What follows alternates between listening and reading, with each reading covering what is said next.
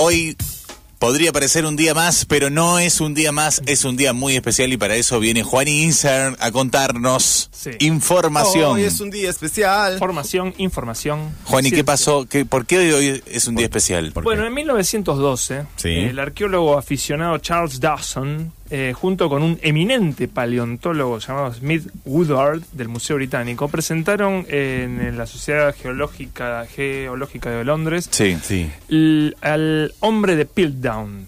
Y ellos lo presentaron como el famoso eslabón perdido, Ah. lo que se estaba buscando en ese momento. Toda la ciencia antropológica Claro. mundial estaba buscando el eslabón perdido. entre- Porque en la teoría de la, la- de la evolución del hombre al mono hay un... Hay un algo. Hay un algo en el medio que falta. Había en ese momento, por lo Y menos se se, encontró. pensaba que había un algo específico. Sí. Y ellos presentaron al hombre de Piltdown, eh, que supuestamente lo había encontrado un trabajador de una cantera, se lo había dado a Charles Dawson, y le pusieron Eanthropus dawsoni, el hombre de Piltdown. Fueron necesarios 41 años para que el 21 de noviembre de 1953 un dentista, un tal Marson, determinara sin lugar a dudas que en realidad la mandíbula de ese esqueleto habían encontrado un una mandíbula, un, hue- un diente y un pedazo de cráneo. Solo eso. Solo Con eso. habían armado el hombre de Piltdown. Eh, este tal Marson determinó que eh, la mandíbula eh, correspondía a un orangután, Ah. el diente a un mono y la cabeza a un ser humano común y corriente. Por eso parecía que era un fraude, absolutamente. Uy, qué duro. Era un fraude absoluto que, bueno, habían armado un, un cráneo que parecía que tenía cabeza de ser, de ser humano actual Y una mandíbula y una mandíbula de simio. o- claro, de simio, entonces era... En realidad le habían hecho un tratamiento para eh, emparejar el color, un fraude hecho y derecho. No sabemos en realidad ciencias ciertas si los eh, Dawson y Woodward eh, eh, fueron los Los que hicieron eso. responsables o si a ellos les llegó ese material y, y lo- y creyeron en... Y en- se en tragaron el buzón. Sí. Un zapingui.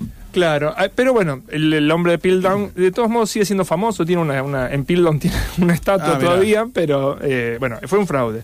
Eh, in- es interesante notar que en 1912, o sea, 20, 30 años largos antes de eso, eh, en su libro La paleontología humana en Inglaterra, el francés Marcelin Boulet había dicho que la mandíbula del hombre de Piltdown pertenecía a un, a un mono, A un que era una mentira. Pero no le creyeron. Pero no le creyeron, pasó desapercibido, quizá también por esto de Francia e Inglaterra. Este lo Sí. dice porque es francés y se encontró en Inglaterra el, el Claro. eslabón perdido, no sé qué. Pero bueno, él muchos años antes ya lo había dicho. Entonces diríamos, bueno, debe haber quedado como un grande de la paleontología. Sí. No. ¿Y por qué no? Porque bueno, en el 3 de agosto, ahí sí, es un día como hoy, en 1908, se encontró en Chapelle aux Saints, en el sur de Francia, el primer esqueleto casi completo eh, de un neandertal. Sí. Y ese, ese esqueleto casi completo lo analizó este muchacho Marcelín Boulet, eh, antropólogo, ¿cierto? Y, y él que determinó, bueno, determinó que el hombre neandertal era casi un simio, eh, que andaba agachado, que era torpe, que no, que no tenía muchas capacidades. Y hizo un dibujo, que el dibujo es permaneció durante más de 30 o 40 años como el prototípico dibujo del hombre neandertal, que era muy parecido a los, a los homínidos de Odisea del Espacio del 2001. Sí, sí, sí. Eso así casi monos.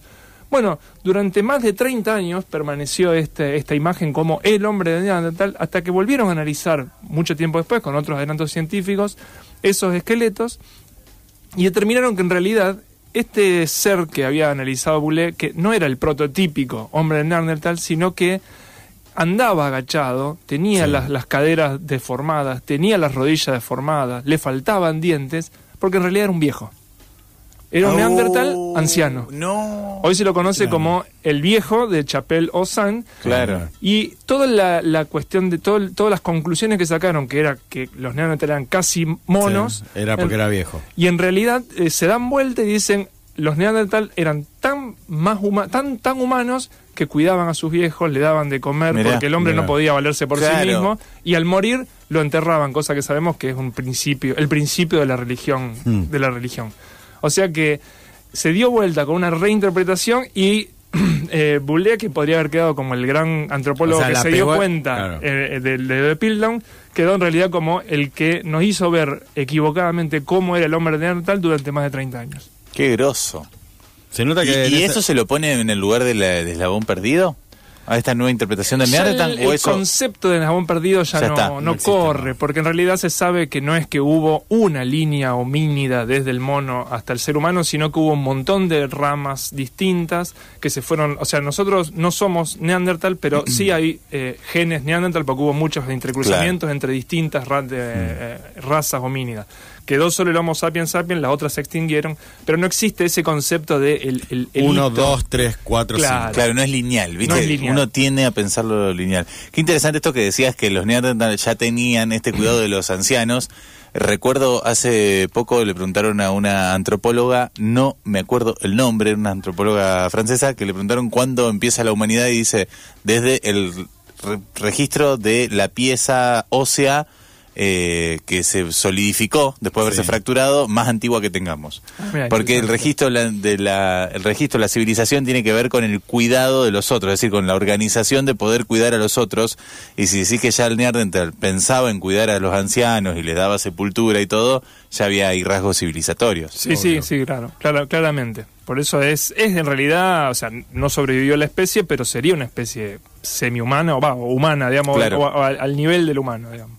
Qué interesante. Hoy 3 de agosto entonces, 3 de agosto fue el día que se descubrió al viejo de Chapelle aux Saints. me encantó. Juan Isern, aquí, explicándonos por qué hoy es un día especial.